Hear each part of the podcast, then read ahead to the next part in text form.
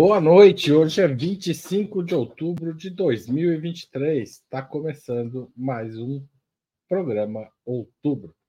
Em recente entrevista à revista Fórum, o ministro do Trabalho do governo Lula, Luiz Marinho, voltou a defender a redução da jornada de trabalho no Brasil. Pela Constituição, a jornada do trabalhador brasileiro é de 44 horas. Marinho propõe uma semana de quatro dias, o que, mantidas as oito horas diárias de trabalho, resultaria em 32 horas semanais de trabalho, ou, pelo menos no primeiro momento, na redução para 48, 40 horas de jornada por semana, ou cinco dias de oito horas. O Brasil está preparado para uma movimentação dessas? Quais os impactos sociais e econômicos de tal mudança? Trabalharemos menos para que todos trabalhem? Para discutir esse tema, a Ópera Mundi recebe hoje Joana Salem Vasconcelos, historiadora e mestra em desenvolvimento econômico, doutora em História Econômica pela USP. Ela é professora visitante da Universidade Federal do ABC. Pedro Faria, doutor em História pela Universidade de Cambridge, com graduação em Economia e mestrado em filosofia pela UFMG. Ele é pesquisador de doutorado do Centro de Desenvolvimento e Planejamento Regional da UFMG. E Igor Felipe, jornalista integrante do Conselho Editorial do jornal Brasil de Fato, da TV dos Trabalhadores e da Rede Brasil Atual. Muito obrigado a vocês três. Passo a primeira pergunta da noite. Como eu disse, a jornada de trabalho no Brasil é de 44 horas, segundo a Constituição. As mudanças tecnológicas, argumenta Luiz Marinho, permite pensar em reduzi-la para quatro dias por semana, ou 32 horas, mantido o limite atual de oito horas diárias. Essa perspectiva é real? É possível pensar nisso? Joana, você começa. Boa noite, Haroldo. Boa noite, Pedro, Igor, é, o outro Igor dos nossos bastidores e a todos. Bom, eu acredito que quando o Marinho propõe a redução da jornada de trabalho, na atual conjuntura, existe uma certa desconsideração de um problema mais profundo que tem a ver com o um movimento estrutural do capitalismo no regime de acumulação neoliberal, que é a desestruturação e a desregulamentação do mundo do trabalho. Por que, que eu digo isso? Porque na atual conjuntura, e na verdade no atual movimento dessa transformação do mundo do trabalho, no sentido da precariedade, uma redução da jornada do trabalho significaria redução dos salários. Por que, que ele não fala redução da jornada sem redução dos salários? Aí sim o debate estaria posto num ponto real de disputa política da correlação de forças da luta de classes. Por quê? Reduzir a jornada, reduzindo os salários, que é esse adendo da frase dele, que ele não, não da, da do comentário dele na revista Fórum, que ele não é, explica, né? É, se a redução da jornada implicar redução dos salários, isso é algo que já faz parte, de certa forma, da, dos parâmetros das reformas trabalhistas neoliberais que prevêem o trabalho intermitente e que prevêem uma disseminação dos trabalhadores de meio período. Né? As empresas ganham com isso, porque de alguma forma conseguem reduzir salários e, e gastar menos com mão de obra, mas os trabalhadores perdem massa salarial. Então, acho que tem que ter muito cuidado, não tem que ter ingenuidade em relação ao debate da redução da jornada de trabalho, porque é, a precarização do trabalho em muitos países que têm um neoliberalismo até mais enraizado, profundo e selvagem que o Brasil, como por exemplo o Chile, a redução da jornada de trabalho é um elemento da precarização do trabalhador, porque se reduz os salários. E o que, o que faz o trabalhador diante da redução da jornada e da sua redução dos salários? Ele precisa correr atrás do complemento da sua renda.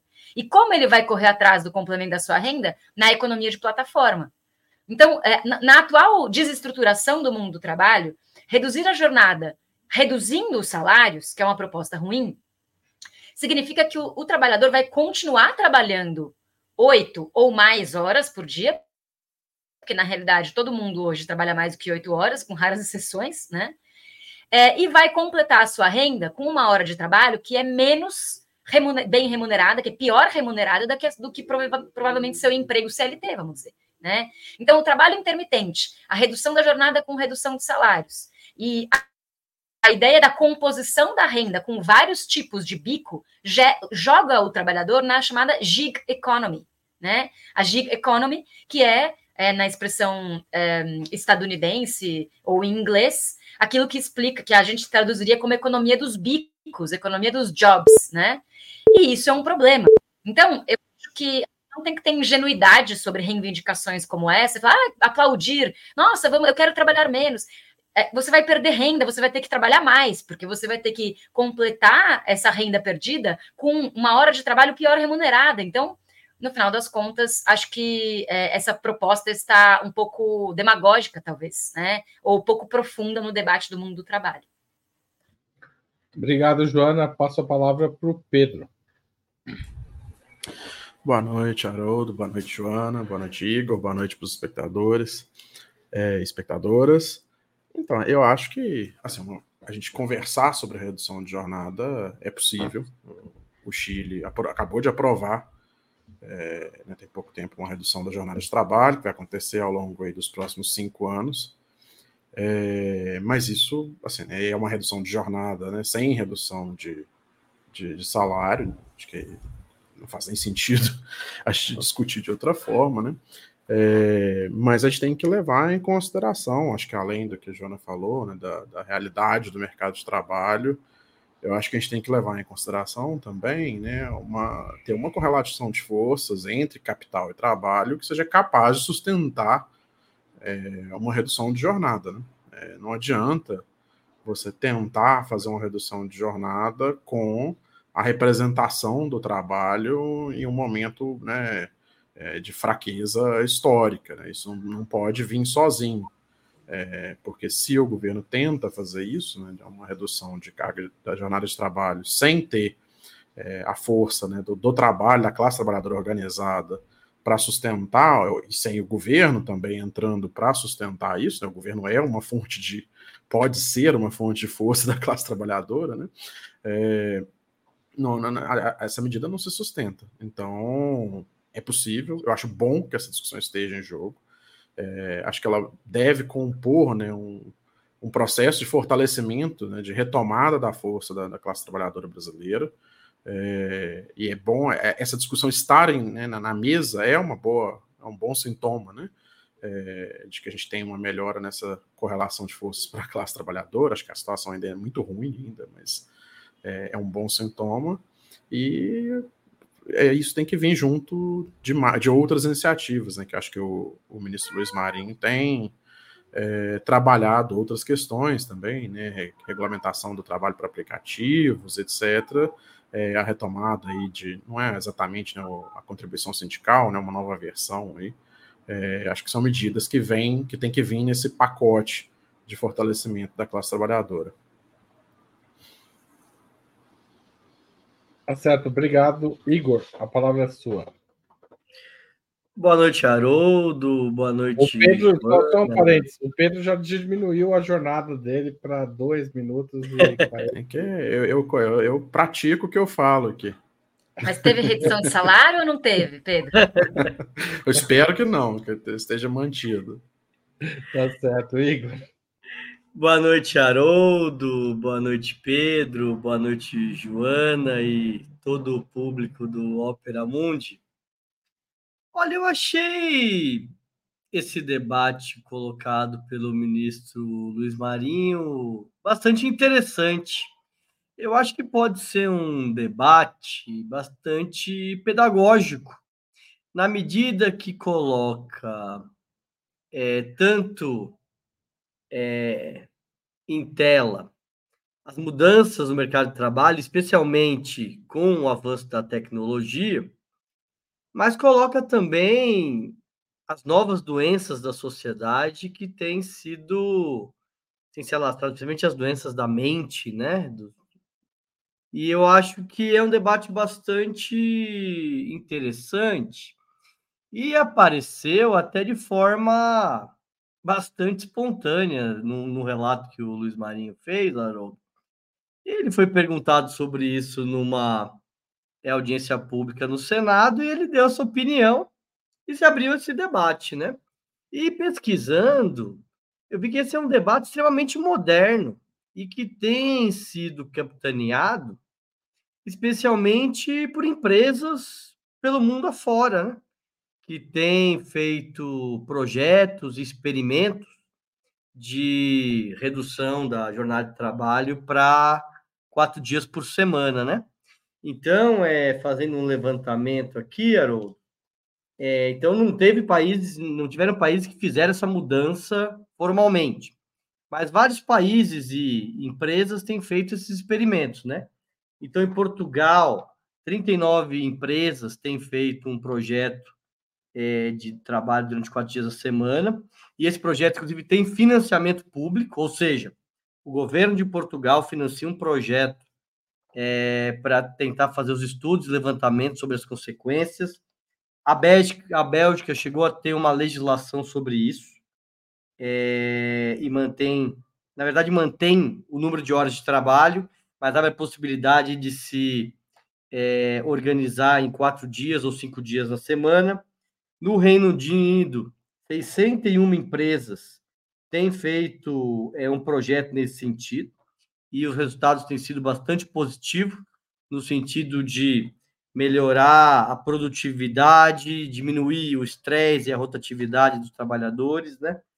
Na Espanha, foi construído um fundo de 50 milhões de euros para também é, financiar esses projetos.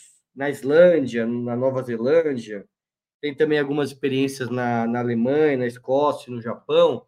Então, me parece que esse não é um, uma medida que vai ser aprovada e apresentada no curto prazo.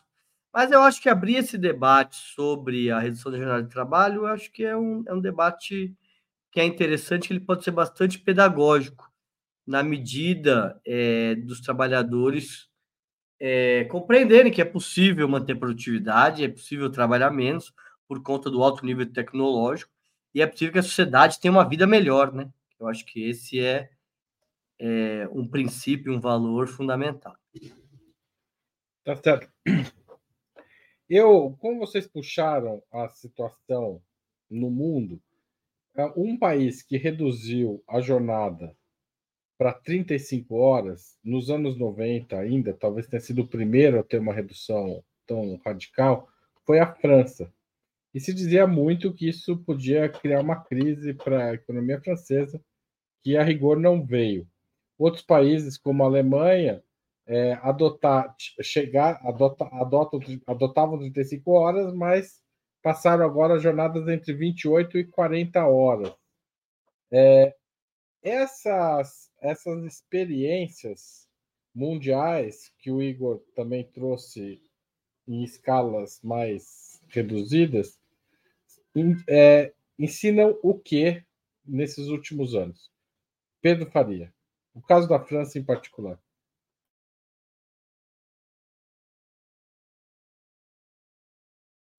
Eu estava no mudo aqui, começando a falar.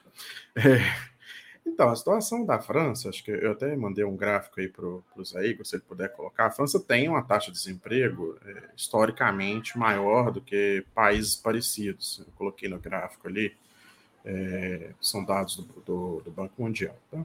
é, França, Estados Unidos, Alemanha, Reino Unido, Holanda, ali são países mais ricos, né? É, ela tem um, emprego, um desemprego, uma taxa de desemprego ligeiramente maior, especialmente depois dessa, desse período, dessa redução de jornada de trabalho. Mas, né, para efeito de comparação, coloquei ali a Grécia e a Espanha, que são países da União Europeia também, né, é, que tem uma taxa de desemprego muito maior.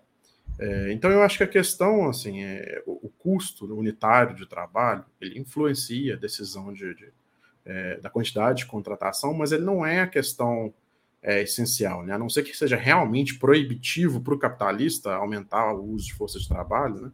É, não é essa a questão. Você tem várias questões, né? no caso da, da Espanha, da Grécia, por exemplo, é, a taxa de desemprego deles tem a ver com o fato de eles estarem no sistema de câmbio fixo, né, que é o euro, é, com países que são muito mais tecnologicamente avançados, como a Alemanha. É, então eles não conseguem competir. Eles, né, no momento em que a Grécia entra para a zona do euro, é, eles têm dificuldade de competir por causa da, da, da, da taxa de câmbio, né? É, e por causa das, disparidades do, do, parque industrial que eles têm. É, então, assim, a redução de jornada de trabalho, né? A gente tem sempre esse argumento, que vem com toda a redução, aumento do custo do trabalho, né? Seja 13 terceiro, férias, todos os direitos trabalhistas, a gente sempre vê a mesma discussão, ah, vai causar desemprego, não sei o quê. Bom, aí você tem essas várias questões tecnológicas, questões macroeconômicas, você tem é, a a própria questão de você ter um, né, uma quantidade de demanda agregada, ninguém contrata mais trabalho porque o custo do trabalho simplesmente ficou mais barato. Né? Você contrata mais porque você tem demanda, você tem para quem vendeu o que você produz. Né? Então, acho que assim, a, a, a, decisão da França, por mais que hoje ela tenha um regime de desemprego ligeiramente superior ao de países que podem pode ser mais comparáveis, não é isso que faz a França ser um país pobre ou um país rico. Né? Isso faz a França ser um país rico com trabalhadores mais bem remunerados, mais saudáveis do que trabalhadores, por exemplo, nos Estados Unidos, né? que não tem, além né, de, de jornada de trabalho maior, tem muito menos de outros direitos do que os trabalhadores franceses. Né? Isso é, o pessoal está postando aqui no, nos comentários, né, a questão da, da, da, da, vida além do trabalho, né? É, na França é famoso você chegar lá, quando você, tá, você vai turistar na França em agosto, é, você tem vários comércios fechados, porque os trabalhadores estão aproveitando os vários dias extras de férias que eles têm por causa da jornada de 35 horas, né? porque eles acabam trabalhando mais, tendo uma jornada de 40 horas semanais, isso resulta é, em férias adicionais. Então, chega em agosto, os trabalhadores estão aproveitando é, as férias deles que, que eles acumularam por conta dessa redução de jornada. Né? Agora eu gastei meus uns segundinhos a mais aí, Haroldo. Não tem problema. Banco de horas. Igor Felipe. Haroldo, eu acho que a, a, grande questão é que, do ponto de a gente vive um momento, que eu acho que a Joana pontuou bem, que é de uma ofensiva do neoliberalismo. E um dos pilares dessa ofensiva são as mudanças na relação de trabalho, especialmente no sentido de aumentar a intensidade e exploração do trabalho e diminuir direitos e salários. Então, nessa onda neoliberal, é, a ofensiva deles vai ser no sentido de tirar o sangue do trabalhador. Eu acho que a grande questão desse debate é, que eu acho que, por isso que eu acho que é muito promissor, é o debate sobre a vida nesse novo momento que nós estamos vivendo, com esse alto nível de desenvolvimento tecnológico que a gente vai viver agora. A gente tem inteligência artificial, indústria 4.0, tem um nível altíssimo de mecanização. Isso tem que é, abrir um debate dos trabalhadores de que é possível produzir e trabalhar menos. É, e acho que a França ela é, é, é, é, um exemplo em relação a isso, até pelo modo de vida dos franceses mesmo. Agora, isso resolveu os problemas dos franceses? Não. Até pesquisando, tem uma crítica que se faz que, embora a jornada de trabalho seja menor, o número de, horas extras é muito alto. Então, não é que o trabalhador deixou de trabalhar. Ele acumula isso em horas extras e tem a possibilidade, como o Pedro falou, de tirar as férias deles no mês de agosto. Mas eu acho que a grande questão, eu acho que esse debate ele é interessante porque ele leva a discussão para um, um outro nível, para um outro paradigma, que é qual sociedade nós queremos. Uma sociedade na qual se aumenta o nível de tecnologia, e na qual as pessoas trabalham mais, vivem pior, vivem com estresse, depressão, não conseguem cuidar dos seus filhos, não conseguem cuidar das suas famílias, é, não tem momentos de lazer. E, inclusive, tem muitos estudos que apontam né, que a diminuição da jornada de trabalho, que os conservadores têm melhores mais tempo, isso também ativa outras cadeias de produção da cultura, do lazer, do setor de serviços, né? Então, eu acho que, no caso da França, acho que o principal é o exemplo, que isso não resolveu todos os problemas da França econômicos, mas a vida dos franceses é melhor do que a vida média é, dos europeus. É, então, acho que esse que é o elemento mais interessante. Obrigado, Igor. Joana Salem. É, veja, a França é um país colonizador. Isso significa que a história do mercado de trabalho da França corresponde a uma absorção de excedente da produção de trabalhadores das periferias do capitalismo, seja das colônias, seja de economias periféricas de modo geral. Portanto, as características do capitalismo central e do mercado de trabalho do capitalismo central são muito diferentes da história das, do, da, do mercado de trabalho no capitalismo periférico. A indústria tem maior produtividade nos países de capitalismo central. Então, além de haver maior produtividade, maior concentração de tecnologia, capacidade de desenvolvimento de indústrias de bens de capital de ponta que estão na vanguarda é, da, da mais-valia relativa, digamos assim, né, em termos marxistas, que estão na vanguarda do aumento da produtividade sem aumento de, de jornada de trabalho. E, além de tudo, que absorve os excedentes de economias periféricas do sul global, né, por conta da deterioração dos termos de troca, por conta, por conta do fato de que exporta produtos de alta complexidade e importa produtos primários, né, tudo isso compõe a possibilidade dos franceses eventualmente reduzirem jornada sem redução de, de salários e do trabalhador francês que vai ter a sua jornada reduzida e passear no parque com a sua família no fim da tarde. A realidade do trabalhador brasileiro não é essa, né? Muitos autores falaram sobre a ideia de uma aristocracia operária formada no capitalismo central, trabalhadores que tinham uma, uma vida, uma assalariados, mas que têm uma, um tipo de vida de classe média, né? Que a gente chamaria, é, por conta desses diferenciais de produtividade com a periferia e das absorções da, da, da riqueza da periferia. Nós somos o país do precariado. O Brasil é o trabalhador da viração. Se você reduz a jornada do brasileiro, vou repetir, ele não vai trabalhar menos. Ele vai continuar trabalhando no outro período na viração. Ele vai tentar completar a sua renda de alguma maneira. Né? E isso eu não estou falando nem só do precariado, até a classe média, média baixa vai fazer isso também. Né? É, veja, a gente tem atualmente no Brasil, por conta dos retrocessos dos últimos anos, desde o golpe de 2016, é, atualmente metade da força de trabalho brasileira tem carteira assinada e outra metade não tem. São 40 milhões de trabalhadores informais que não se enquadram nas estruturas é, de representação da CLT e dos direitos dos trabalhadores. Então, esse, esse debate ele precisa ser muito matizado historicamente e caracterizado com as diferentes é, formações históricas que nós temos em relação ao capitalismo central, para a gente não ter ilusões de que uma redução de jornada significaria uma melhoria das condições de vida, ou a vida além do trabalho. Né? Infelizmente, o nosso buraco é mais embaixo, nossos problemas são piores, e o, o problema reside é, especificamente no nível da remuneração do trabalho. Por isso que o aumento do salário mínimo é uma medida tão estratégica. Eu acho que é muito mais importante o ministro do traba Trabalho fazer uma política ostensiva de aumento do salário mínimo do que fazer uma proposta de redução de jornada no que corresponde muito mais com um certo eurocentrismo, sabe, do debate, que não corresponde com a realidade da classe trabalhadora brasileira. Infelizmente.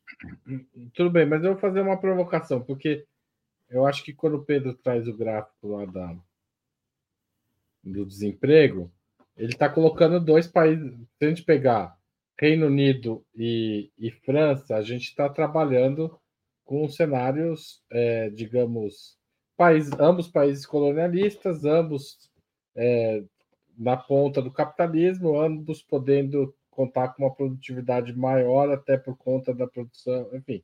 Todo esse cenário que você colocou são países que estão muito próximos. Não é melhor ser trabalhador na França do que na, no Reino Unido? É, atualmente eu não sei, porque também a gente tem que considerar é, que existe um movimento oposto àqueles que foram. Essa já é a minha resposta, eu posso falar três minutos? Ou é, é, só um comentáriozinho rápido? Se os outros quiserem entrar nessa conversa, pode. Vamos transformar tá. na. Aqui colocou o reloginho. Bom, só para saber. Foi três minutos e vamos vou... lá.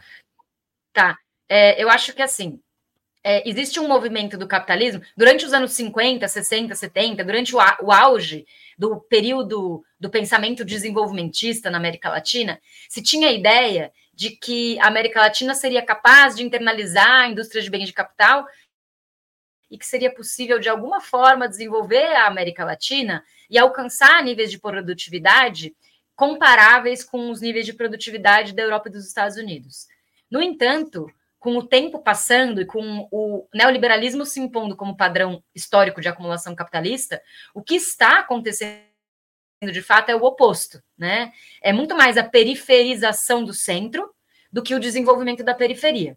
Então, nesse sentido, eu acho que, é, fazendo até a, a complemento da fala que eu fiz anteriormente, né? Cada vez mais esse debate também fica precarizado, ou seja, é, a redução de jornada dos trabalhadores franceses vai valer para uma fatia estreita, cada vez mais estreita, de trabalhadores formais do mundo do trabalho francês. Eu não sei dizer é, se é melhor ser um trabalhador do Reino Unido ou da França, é, a não ser que, bom, é muito legal ganhar em libras, né? Todo mundo aqui queria ter um salário em libras. Se em euro já é bom, imagina ter um salário em libras, né? Então, o seu poder de compra internacional. também é complicado. Mas se você, se você ganha em libras, o seu poder de compra internacional é surreal, né? É, o do euro já é bom, mas o, o libras é ainda melhor. Então, é claro que são, imagina, são trabalhadores que têm uma, que por fazerem parte do capitalismo central e, e terem os seus salários em divisa, né? Eles ganham em divisa, eles ganham é, com um poder de compra conversível e, e extremamente poderoso é, no mercado internacional, né? Eles podem, inclusive, fazer viagens internacionais por causa disso para os países periféricos, gastando muito pouco dinheiro, né? É, então, eu acho que, eu não sei dizer em qual que é melhor, mas eu acho que a tendência é piorar em ambos, mas ainda assim se manter num patamar melhor do que nós, porque a nossa tendência periférica também é piorar. Né? Então, eu acho que nesse sentido que eu não sou muito otimista em relação às configurações do mundo do trabalho, também pelo fato de que alguém comentou aqui, né? É, é preciso sair da, da, representação da classe trabalhadora proposta, né? Também pelo fato de que no Brasil e na América Latina as formas da representação sindical estão, estão extremamente enfraquecidas, a cultura de organização e auto-organização da classe trabalhadora está comprometida, a cultura individualista e a subjetividade neoliberal é muito hum, esparramada e cada vez mais difícil de lidar. E não por acaso a gente lida com essa situação muito paradoxal dos trabalhadores de plataforma, que são 2 milhões no Brasil, é, que parte deles, não sei se é a maioria, é contra que se tenha CLT nos trabalhos de plataforma, né? É porque existe alguma identidade com essa lógica do trabalho flexível, muito embora a lógica do trabalho flexível pre precarize a vida, né? E uma ética do trabalho que também precisa ser debatida, né? A vida para além do trabalho, mas a classe trabalhadora brasileira fala, ai, está trabalhando muito, graças a Deus. O importante é que tem trabalho. Né? Então tem uma ética produtivista de que quem tem trabalho está bem e que também faz parte da cultura da classe trabalhadora brasileira e é uma contradição. Obrigado, Pedro. Toda hora eu vou destravar o microfone aqui e faço coisa errada. Então, eu acho que a gente tem que pensar uma, uma questão. É, aqui eu estou pensando sobre o Reino Unido, por exemplo. Né? O Reino Unido, eu, eu, morei lá quatro anos, né, por conta do doutorado, e assim, a situação é muito precária de trabalho para né, assim, usar um termo do G7 Souza, enfim, né, uma, tem várias variedades, precariado, ralé, enfim, lá cada vez mais é o que a Joana falou, é um processo de periferização do centro. Né? Nos Estados Unidos também isso é, no Reino Unido é um caso em que o nível, a taxa de desemprego do Reino Unido ela é mascarada, por exemplo, pela existência de contratos zero horas. Eles têm contratos de trabalho é, que, que inspiraram, inclusive, né, um dos elementos da reforma trabalhista do governo Temer. É, eles têm contratos em que a pessoa tem um contrato com a empresa em que ela tem zero horas contratadas de trabalho e ela é convocada para trabalhar, inclusive o, o, né, o prazo que ela tem que receber esse aviso prévio de que ela tem que comparecer ao trabalho é extremamente curto, então às vezes é, no dia antes a pessoa é avisada, olha, amanhã você tem que estar aqui às 8 da manhã, e no, no outro dia ela pode não ser chamada. É, então, esse, né, a diferença entre Reino Unido e França, por exemplo, mascara né, o, o desemprego superior francês, ele é um, porque ele é um desemprego aberto. Né? É, e isso é uma coisa que, tá, que pode ser trazida para a nossa realidade também. Né? É, que eu estou com um dado aqui, ó, no, a informalidade agora em agosto estava em 39,1%. É, e se a gente pegar o, o que o, IBGE calcula como que ele chama de subocupação composta, que nisso aí vão entrar é, todos é, as pessoas que estão desempregadas, né, abertamente desempregadas, entram as pessoas que estão trabalhando horas insuficientes também. É, se você pegar todo mundo aqui gosta que não está satisfeito com a sua condição de trabalho, basicamente, né, em termos de quantidade de trabalho que, que a pessoa tem acesso, né, que, lhe, que lhe é oferecido a oportunidade de trabalhar. A, a subocupação composta está em 17,7% no Brasil. A taxa de desemprego está em 7,6%, se eu não me engano, falando de cabeça aqui. É, então, a gente tem uma situação em que realmente é, discutir, por exemplo, a redução de jornada, quando você tem um grau de informalidade, quando você tem acesso a formas de precarização do trabalho, seja mascarar né, a relação de trabalho, como é feito pelas, pelas plataformas, seja pela informalidade, é, a gente tem que levar essa discussão, essa questão toda em, em, consideração quando a gente fala de redução da jornada e de qualquer outro direito formal ao, ao trabalho, né? Não adianta a gente garantir um direito formal, é, sendo que uma parcela enorme da força de trabalho não vai ter acesso a esse direito porque ela está num regime de trabalho que não corresponde a, a, ao regime que lhe garante esse direito, né, esse novo direito. É, e isso é, como a Joana falou, acho uma questão muito importante. Né? Cada vez mais a realidade até no centro do capitalismo. Né? Inclusive, a gente tem que, é, que conversar sobre a questão da imigração para esses países ela gera um exército de reserva, uma força de trabalho informal, que começa a pressionar os trabalhadores que têm acesso ao mercado formal é, de direitos. Né? E por mais que eles tenham todo o discurso anti-imigração, para os capitalistas do centro, a imigração cumpre um papel de reduzir o custo da, da força de trabalho do país. Né? Sem dúvida. Igor? Eu acho, Haroldo, que vai ser necessário uma criatividade, uma inventividade para discutir novas formas de proteção do trabalhador. Porque, de fato, é, o debate restrito ao trabalho formalizado, isso limita a maior parte das pessoas no Brasil e em tendência no mundo. Então, é, as formas, as, nós vivemos um, mudanças com a consolidação do neoliberalismo, desde a da hegemonia do capital financeiro até as mudanças na forma de organização do trabalho e das relações trabalhistas, que criam essa situação que a Joana bem pontuou, na qual o trabalhador é, de plataforma ele não tem como perspectiva e nem tem interesse em ser um trabalhador formalizado é, do tipo CLT. É, e aqueles que, na verdade, estão numa condição de ter um trabalho formal, que no Brasil é em torno de 35 milhões, é, pela maioria da sociedade, muitas vezes é visto como um privilegiado, não como alguém que tem um direito, mas como alguém que tem um privilégio que, para a maioria, é inalcançável. Não tem nem a perspectiva de alcançá-lo. Inclusive, eu avalio que o debate ele não passa pela revogação das mudanças e pela volta da CLT. O debate, para mim, passa pela construção de uma nova lei do trabalho que considere essa situação. Porque na atual dinâmica do capitalismo, como é que você vai formalizar essas milhões de pessoas? É, mas tem que dar o direito de direitos básicos para aquele trabalhador que não está formalizado. E acho que às vezes a gente tem se prendido muito a soluções de problemas do passado e às vezes fugindo de soluções, é, apresentar soluções para os problemas presentes, que passam por outras chaves e, e que eu acho que vai ter que se construir num debate de projeto popular para o Brasil e para o mundo, porque de fato é, o centro está ficando cada vez mais parecido com a periferia, né? Estamos vendo até agora no caso da Argentina, né, que sempre foi um país mais desenvolvido na, na América do Sul, e tem cada vez ficando mais parecido, tanto na pobreza, no desemprego e até agora no fenômeno da extrema-direita com, com o Brasil e outros países, né?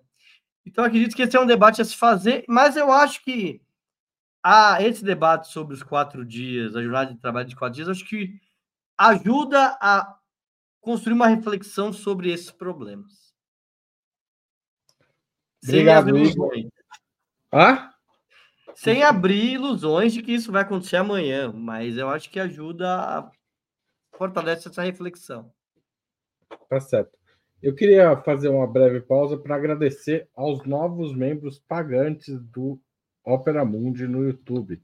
Cláudia Passos Caldeira, Fábio Nogueira, Isabel Cristina Barbosa, Maria Guerra, Célia Regina Moraes Leme, Vinícius Silva, Viviane de Castilho Moreira, Ricardo Mitsu Tarik, Melina Mellin, Lustig, aqui eu não sei falar esse nome aqui, Lustig, Lustig 01, todos eles se tornaram membros pagantes de ontem para hoje. Então, se você ainda não é membro pagante, não fez uma assinatura solidária no site operamundi.com.br barra apoio, não mandou superchat, não mandou super sticker, não mandou um Pix ou mandou um valeu demais, a gente precisa de vocês. A principal fonte de financiamento do jornalismo de Ópera Mundi são os nossos espectadores e leitores. Eles garantem não só os recursos para a gente manter e eventualmente ampliar o nosso trabalho, como também ajudam a gente manter a independência do site, do nosso do site e do canal. Então, se você não contribui ainda, peço muito que contribua. Aliás, obrigado, Fernando César Franklin, que acabou de fazer um super, mandar um super sticker. Valeu, valeu mesmo. Bom, é, vou passar para uma pergunta que é a seguinte: o próprio Marinho observou na entrevista que eu mencionei no começo que os sindicatos não falam muito sobre redução de jornada. É, por quê? na avaliação de vocês? Igor, você começa essa, porque a Joana já começou duas vezes naquela troca de posições. O Igor não começou nenhuma. Haroldo, eu acho que o movimento sindical ele está numa defensiva há bastante tempo. Então, desde 1995, quando teve a derrota da greve dos petroleiros, que levou a série de mudanças nas relações trabalhistas, retiradas de direitos e reformas, multiplicação de contratos de trabalho. É, depois, acho que durante os governos do Lula e da Dilma, o trabalho, a pauta do movimento sindical foi muito valorização do trabalho, do, do salário, especialmente a política de valorização do salário mínimo, né? E acredito que de lá para cá, é, o movimento sindical está numa defensiva brutal, especialmente depois da reforma trabalhista e da reforma é, previdenciária. Então, a pauta em geral do, do movimento sindical tem sido uma pauta de defensiva, ou de tentar reconquistar alguns direitos que foram perdidos no último período. Né? É, então, eu acho que a questão da jornada de trabalho, que inclusive teve num, durante um período, durante os primeiros governos do Lula, é, até entrou em pauta, mas acho que ultimamente saiu do debate. Mas eu acho que seria interessante abrir esse debate de alguma forma. É, não no sentido de, de criar ilusões, de que isso é para amanhã, né? Mas de que é possível organizar o mundo do trabalho com os trabalhadores trabalhando menos. É, eu acho que esse debate é importante de abrir. Agora, um grande desafio do movimento sindical é como ele lida com esses trabalhadores que estão fora das relações formais. Especial, porque nós temos 35 milhões de trabalhadores com carteira assinada, 10, 12 milhões de, de servidores públicos e mais de 70 milhões de trabalhadores que não têm direitos nenhum, ou estão na informalidade, é, ou tem outras, ou estão desempregados, é, ou tem outras formas de sobrevivência. Acho que esse que é o grande desafio, não só do movimento sindical, mas do conjunto do, do movimento popular, também da sociedade brasileira, né? Que é como é que enfrenta esse grande problema social que, o, que ainda é uma bomba relógio, né? Que quando a gente foi imaginar daqui 30, 40 anos, quando esse contingente que não tem carteira assinada fosse aposentar, é, vai ser um, uma bomba relógio, um problema grave, e que a sociedade brasileira, inclusive, tem que enfrentar desde agora para conseguir é, enfrentar os problemas que viverão as próximas gerações de brasileiros. Obrigado, Igor. Joana Salim. É, eu fico pensando sobre o imposto sindical, né? É, a esquerda que sempre foi crítica à ideia do sindicalismo de Estado, né?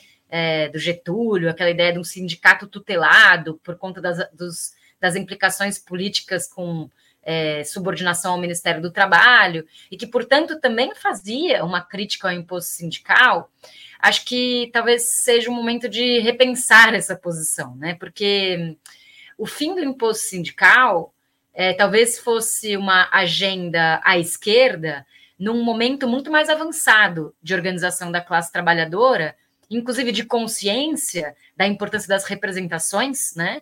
É, e não no momento que a gente vive. Porque o fim do imposto sindical no momento em que a gente vive, na realidade, serviu para é, desmontar estruturas que existiam já num momento de desestruturação do mundo do trabalho, né? É, com uma crise de representatividade enorme, porque mesmo sindicatos que continuam tendo algum tipo de estrutura, algum tipo de força, não tem mais o mesmo sentimento de representatividade das suas categorias, né? E eu acho que o grande desafio do mundo sindical que talvez seja até por isso que essa não seja uma agenda, né, a redução da jornada não seja uma agenda pragmática, né, é como articular o mundo dos trabalhadores formais com o mundo dos trabalhadores informais. Porque, digamos que se essa agenda da redução da jornada faz sentido no mundo do trabalhador formal, no mundo do trabalhador informal, ela não faz sentido. E é, cada vez mais esses mundos estão se mesclando, né? A própria lógica do trabalho por plataforma gera isso. Então, o cara termina o expediente na empresa dele, o carro dele é Uber, e ele dá uma corrida de Uber durante três, quatro horas a mais do que as horas de trabalho dele para complementar a renda. Quer dizer, hoje em dia tem muita gente que é trabalhador formal e informal. Né, por conta das pressões sofridas é, pela inflação, pela deterioração das remunerações de modo geral, né, pela, pela perda de poder de compra do, da classe trabalhadora de modo geral dos últimos anos, né? Então, como que os sindicatos poderiam articular o desempregado com o empregado? Ou o trabalhador informal com o trabalhador formal? O precário com o, o trabalhador do escritório, digamos assim, né? Eu acho que aí está um ponto de articulação política, até identitária, no sentido da classe, né? Que seria importante para a renovação dos sindicatos. E tem um outro desafio, que é a forma, né? A forma da desconcentração física do trabalho, porque se os sindicatos tinham uma capacidade de representatividade em grandes fábricas, em que os trabalhadores iam é, concentradamente trabalhar num mesmo lugar físico, né? E hoje em dia a classe trabalhadora se pulveriza em trabalhos que envolvem, por exemplo, é, se arriscar a vida no, em cima de uma moto, né? Ou existe uma desconcentração física do mundo do trabalho, o trabalho remoto, diversas formas de precarização de trabalho digital, né? Por exemplo, tipo aqueles é, robô, aqueles seres humanos que alimentam os algoritmos para que as plataformas fiquem mais inteligentes, né? Para entender os padrões de comportamento nas redes, né? Esse tipo de precarização digital ele isola os indivíduos também. Então existe um outro desafio que é é, como lidar com a, a, crise de representatividade em um mundo do trabalho que está também dispersando fisicamente as pessoas. Né? São assim muitos desafios e eu acho que o Brasil ainda está bastante aquém né, de formular esses problemas. Obrigado, Joana. É, Pedro Faria. Eu acho que, Haroldo, a questão é que os sindicatos estão fracos, né? E, assim, a Joana e o Igor descreveram muito bem situação, né? a, a questão da, da dissolução do, do, do, trabalho formal, da, da, reunião da classe trabalhadora em termos da fábrica, né? É, a ascensão de movimentos baseados no território, né? Hoje, os maiores movimentos populares do Brasil, MTST, por exemplo, são movimentos que não são baseados no trabalho, né? É, são territorializados. Né? É, e acho que tem uma questão macroeconômica também, né? Acho que o Igor, se puder colocar o gráfico aí, nós estamos com a taxa de, de, de participação, a taxa de participação, para o ouvinte que não sabe o que, que é, é a população economicamente ativa, ou seja, quem está empregado ou procurando trabalho, dividido pela população em idade ativa, quem tem idade, basicamente quem é adulto, né, quem está em condição de trabalhar. A gente ainda não recuperou a taxa de participação anterior à pandemia, né? É, Isso quer dizer que tem muita gente que não está nem no mercado de trabalho. É, e agora que nós estamos voltando a recuperar uma taxa de desemprego, que aí é a relação entre as pessoas economicamente ativas e os economicamente ativos que não estão trabalhando, é, do, da, da, época do, do, final do governo Dilma, né? Nós estamos retomando agora taxas de desemprego. E nessas condições econômicas, macroeconômicas, é difícil que o, os sindicatos, além de toda a evolução do universo do trabalho, além dos ataques que foram feitos né, com a reforma trabalhista, com o fim do imposto sindical, é difícil que os sindicatos tenham uma atuação mais agressiva num ambiente macroeconômico que nem esse. É, então, assim, com todas as limitações que o, o governo Lula tem, né, é, eu não lembro quem foi o economista que falou isso, né, mas assim, o, o Brasil é, é, um país que, por conta das políticas de supressão de demanda agregada, tem um monte de almoço grátis em cima da mesa. É, e, e, o governo Lula sempre surpreende, mesmo com todas as restrições, inclusive restrições autoimpostas, como o, o arcabouço fiscal, porque ele come, nem que seja um pedaço de um almoço grátis, né, que é você aumentar o salário mínimo. É, o salário mínimo brasileiro é baixo.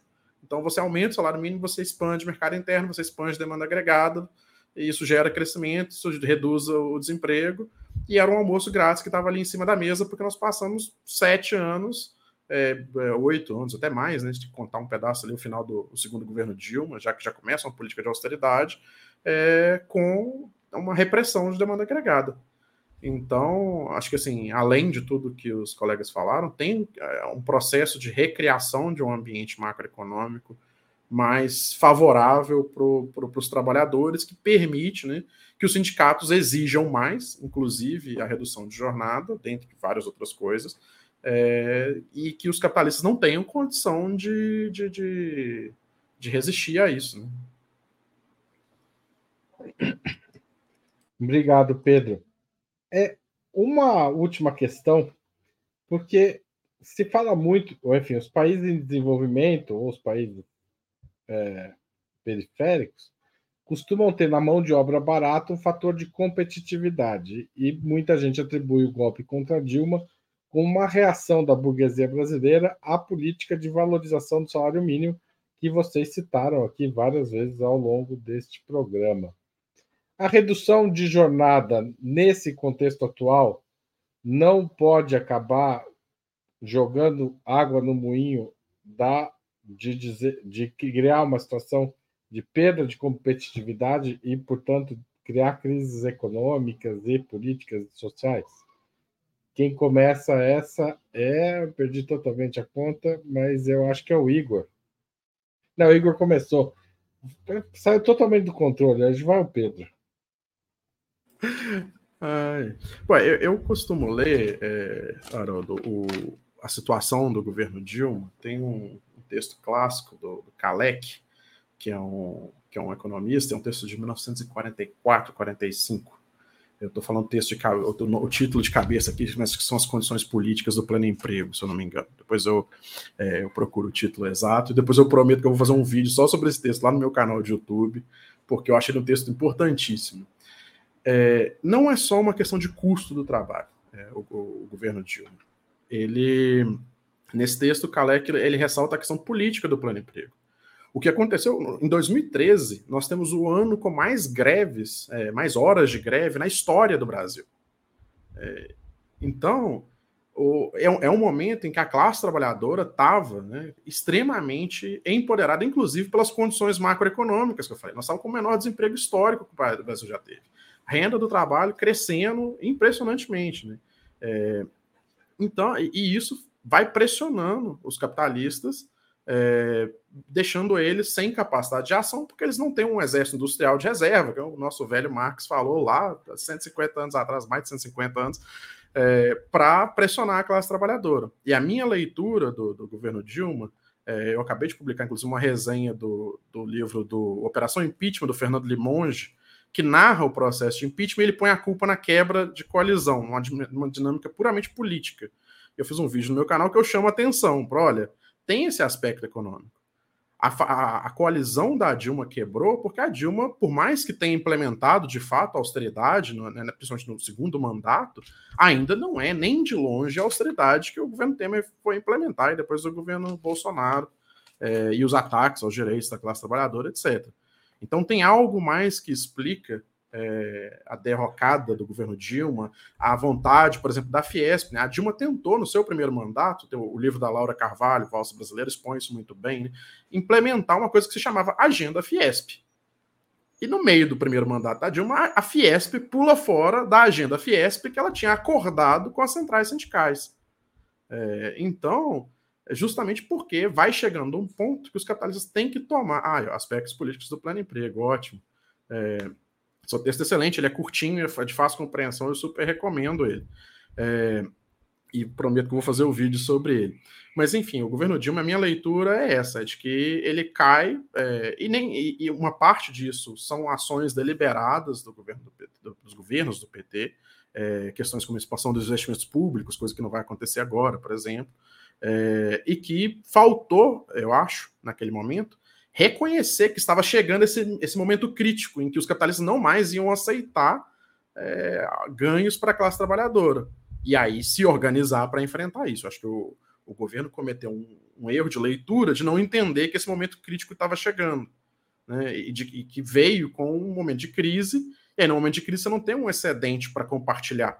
Assim, ah, os trabalhadores, o Lula sempre gosta de falar, né? Os trabalhadores ganham, mas os empresários também ganham. Aí vem uma crise, não dá mais, não tem essa bonança para ser dividida. E aí os capitalistas falaram: olha, acabou a brincadeira. E o nosso campo não estava preparado para é, responder e falar: não, a nossa brincadeira vai continuar, vocês que se virem. Então a gente tem que repensar nisso para não cometer o mesmo erro caso a gente venha chegar na mesma situação. Que aí é outra questão que eu acho difícil também com as políticas que o governo Lula tem adotado no campo macroeconômico, a gente chegar no mesmo lugar que chegamos no, no governo Dilma I. Né? Igor Felipe.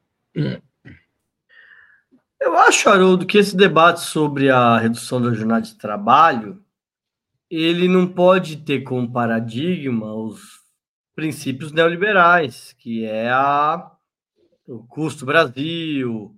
Eu acho que esse debate ele tem que estar conectado com um debate sobre um projeto de desenvolvimento para o Brasil de médio e longo prazo. É, e o que é interessante, que eu acho que, de fato, talvez essas iniciativas das empresas tenham muito como perspectiva de criar ilhas né, dentro do capitalismo que protejam determinados trabalhadores, enquanto a maioria está precarizada. Mas um dos princípios desse modelo, que inclusive aqui no Brasil vai iniciar uma dessas experiências de quatro dias de trabalho, que é organizado pela ONG Four Day Week, e por uma entidade brasileira chamada Reconnect Happens at Work, é, que está iniciando o processo de treinamento. Na verdade, já iniciou a implementação do projeto no dia 31 de agosto, e todo o programa do projeto foi pensado pelo Boston College. E lá tem como modelo, que é o que eles chamam de 180 100, né? Então, é 100% do salário 80% é, de trabalho e 100% de produtividade. É, e eles avaliam, a partir desses estudos, dessas empresas e também desses estados que têm feito esses experimentos, que você ter uma jornada menor compensa algumas questões, no sentido de que é, você consegue atrair maiores talentos, trabalhadores mais qualificados para essas empresas, é, trabalhadores conseguem ficar mais tempo com a família, que tem, é, consegue cuidar mais da saúde, tem menos estresse, é, tem mais vida social, aí consome mais, é, tem maior capacidade de estudar e de se qualificar, tem uma rotatividade menor nessas empresas. Então, eu acho que esse debate sobre a jornada de trabalho tem que estar ligado a essas questões de como é que nós construímos uma sociedade é, que tenha melhor qualidade de vida para sua população.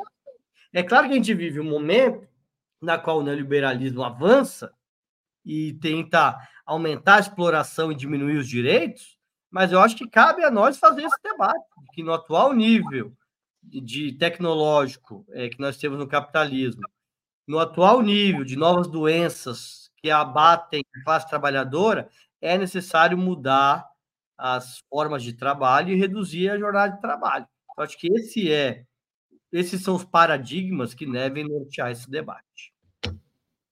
Joana Salem. É, bom, eu acho que o debate sobre os fatores que levaram ao golpe da Dilma é hiper complexo, né? Não quero entrar muito nele, mas acho que são múltiplos fatores, não é só o aumento do salário mínimo, né? É o aumento do salário mínimo junto com a redução de juros, junto com a questão é, relacionada com o poder da estrutura social brasileira e as relações hierárquicas de poder. Por exemplo, diz, é, é, de certa forma desorganizadas na sua tradicional hierarquia por cotas sociais e raciais, fazendo com que é, filhos e filhas de é, trabalhadores considerados subalternos entrem nas universidades e consigam exercer profissões, empregos e carreiras que são usualmente de classe média ou de classe média alta. Isso gera uma reação da classe média que é muito relevante no processo do golpismo. Quer dizer, tem vários elementos políticos também, né? É, tem a Comissão Nacional da Verdade, né? É, que, que deixa a caserna irritada, que bloca a caserna com um radicalismo de extrema-direita bolsonarista, né? Mas tem um ponto que eu acho que é um dos mais importantes, e que é assim, é aquela espinhoso debate de junho de 2013, né? É, que é, eu, acho que o Pedro comentou isso, né? Que é o fato de que junho de 2013 abre um lugar de mobilização social que faz com que as classes dominantes percebam que uma das principais funcionalidades do petismo no poder, que era abafar os movimentos sociais e controlar, de certa forma, a agenda das lutas populares, esta funcionalidade petista foi perdida no meio do caminho. E que, então, o PT, que tinha essa capacidade de lubrificação das relações políticas da sociedade e de contenção dos movimentos, deixa de ter essa função. E, nesse sentido, é, confronto por confronto, que o confronto seja feito direto com os representantes da classe dominante e não com intermediários que fazem política social. Né? Então, acho que esse efeito mobilizador é importante, é, essa perda de capacidade do PT de controlar a, a, agência, a agenda social, né? É, e, bom, parte desses múltiplos fatores no campo político-econômico é sintetizado por um artigo do André Singer, que eu acho, acho muito interessante, que chama Cutucando Onças com Varas Curtas, né? é, que ele faz a lista de interesses é, das, de diferentes frações da classe dominante que foram afetados por algumas políticas econômicas da Dilma. Hoje, é totalmente diferente a situação. Primeiro, porque a redução da jornada não vai acontecer. É, esse é um balão de ensaio. A gente tem que lembrar que o Marinho falou sobre isso num debate na revista Fórum. A gente tem que considerar quem são os interlocutores. Ele está conversando eh, com a esquerda, né? É, quase que numa, numa camada, num, numa perspectiva de imaginação. Né? Não existe uma política pragmática para isso. Ele, inclusive, fala isso do ponto de vista pessoal, né? que é a opinião dele em, em termos pessoais. É, o arcabouço fiscal, e outros elementos da política econômica do Lula estão fazendo a amarração para que as classes dominantes se beneficiem. Tem parte do agronegócio que já está embarcando no governo por conta da, do plano safra, que é o plano safra mais caro para o governo e mais benéfico para o agronegócio dos últimos anos. Né? Muito mais benéfico em termos de crédito do que até mesmo dos governos Bolsonaro. Então, acho que tem vários mecanismos que o governo está fazendo para estabilizar as classes dominantes, ou parte delas, pelo menos, junto com o seu governo. E aí, outro debate, em outra camada, é isso que o Igor falou, que eu acho que é um debate que, beleza, eu acho que é válido, né? Que é falar sobre como o bem-estar do trabalhador pode aumentar a produtividade. Eu acho que esse debate é válido, mas ele é muito válido numa chave da classe média brasileira, não na chave do precariado. Né? Por exemplo, em pessoas que são especialistas, e já vou fechando, pessoas que são especialistas é, em tecnologia de informação e que trabalham em grandes multinacionais como Google e Facebook, que tem aquelas empresas que tem fliperama, que tem uma cama com um colchão gostoso, que você pode deitar e dormir, que você pode, sei lá, jogar videogame. Acho que nem tem mais isso, né, Joana? Acho né? que isso aí vai ficar é. Não, mas existiu durante um tempo, não sei se ainda existe, existiu durante um tempo esse existiu paradigma, mesmo. né? Que eu até eu brincava com um amigo meu que tinha trabalhado no Facebook, que era a mais-valia da alegria, né? Você fica tão, tão feliz de estar num parque de diversões, que é o seu trabalho, que você não quer sair de lá, né?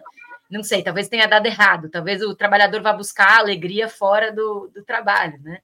É, mas eu acho que esse debate é válido, mas não que a gente tenha que se iludir de que isso vai ser uma política pública, porque eu acho que não vai.